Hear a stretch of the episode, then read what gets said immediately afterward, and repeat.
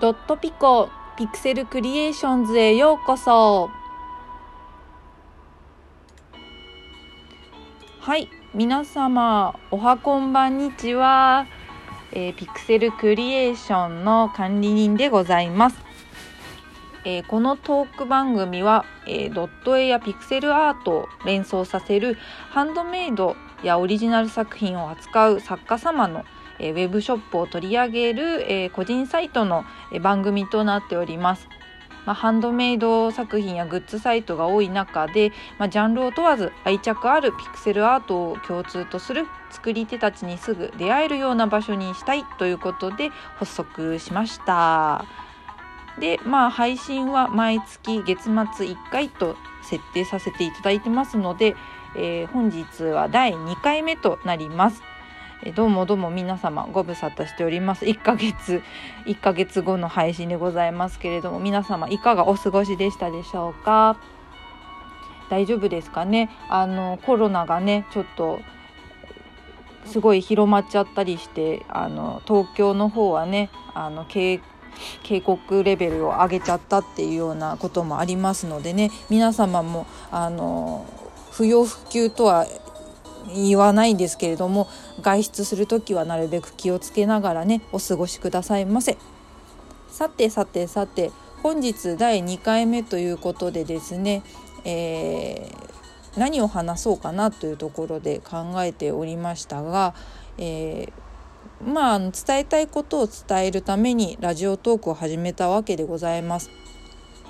なのであのハンドメイドやオリジナル作品を扱う作家様たちのねご紹介を、えー、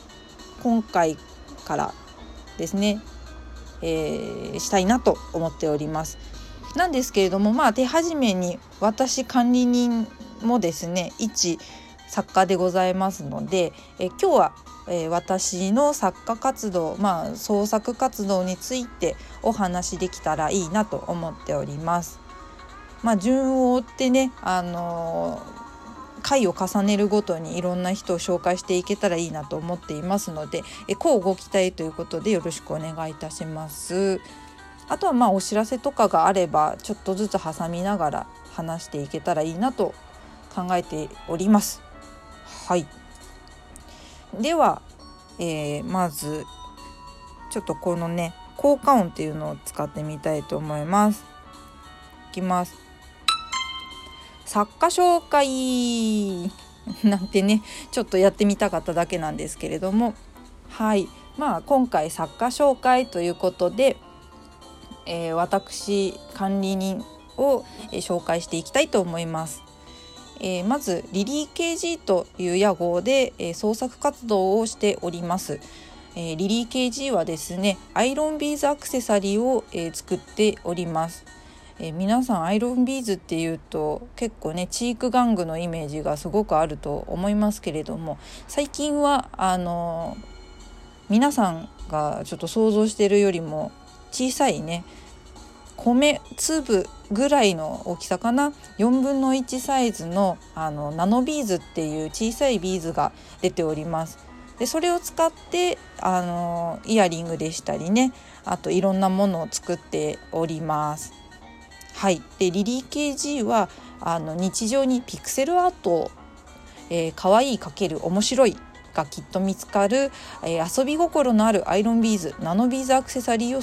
創作していますということを掲げて、えー、日々奮闘しております。なので盛大に楽しみたい、えー、ドット絵アクセサリーみたいなねキャッチコピーのもと、えー、もう4年になるのかな？4年活動しております。はい。そんな感じですね。で作風とか作品の画像とかがここでは提示できないのでもし、えー、皆さんよろしければあのピクセルクリエーションのねあのサイトに飛んでいってもらえればあのリンクが貼っておりますのでそこからちょっとチラチラ見てもらえたら嬉しく思います。また SNS でも拡散しておりますので、えー、そちらもご確認くだされば嬉しく思います。はい、でリリー KG はですねあのなんでこのアイロンビーズをやり始めたんだってことなんですけれどもよいしょと。17年だからうんと3年前ですね。3年前頃にあのアイロンビーズ遊んだことなかったんですよ。あの小さい頃にね。でそのアイロンビーズをと出会ってまあドット絵はもともと好きだったのでね。でこうゲームのキャラクターね。例えばマリオとかね。あとドラクエとかね。そういったものをこう作っていくとアイロンビーズってなんて楽しいんだってことに気づきまして。でその翌年にあのハンドメイドブームがあって、えー、お友達にねハンドメイドのアクセサリーを教えてもらったんですねそしたらあれこれってアイロンビーズとハンドメイドアクセサリーって結構意外にいけるんじゃないかないけるってね自分で何を言ってんだって話ですけれどももう可愛くできるんじゃないかっていうねことで、あの、活動をスタートさせた次第ですね。で私の特徴としては結構なんだろうなポップな作品が多いかな。色が結構鮮やかだったりするんですけれどもでもその中でもユーモアのあるあの作品も作りたいのでダジャレみたいなね作品も数ありますね。はい。数あるっていうかうんありますっていうことですね。うんうんうん。で、えっ、ー、と、今年2020年の9月にですね、コスチュームジュエリーアワード2020というコンテストに応募しまして、まあ、ちょっとあの、系統がアイロンビーズとは全く違う系統のコンテストだったんですが、そこでね、評価をいただきまして、あの、佳作1点と入入選かな？入選を2点いただきましてあのね受賞させていただいたっていう出来事もありました。でなかなかねやっぱりアイロンビーズのアクセサリーを評価してもらうっていうのは非常にすごい快挙だと私自身思っているのですごくありがたい、えー、コンテストでしたね。はい。でそうですね。この活動を通して私はあの海外の方ともお友達になったりね、えー、しましてでいろんな幅広い活動の方々あの芸能活動とかねしている方とかともあのつながるようになっていってあのすごい視野が広がってきております。でそうねドット絵なのでよいしょこう何て言うのかな。イベントとか行ってもねよくお子様がよく来るんですね。私のもとに。トコトコトコってね。なんですけれどもいざこう耳元に作品を持っていったらばあらなんて意外と合うのかしら？っていうような作品が多く存在しております。なので結うんと実際に見て触ってもらうことが私の作品は非常に良いのであの来年ですねなんと個展をすることが決まりましたのであの原宿のデザインフェスタギャラリーというところで9月あの行います。ぜひぜひあの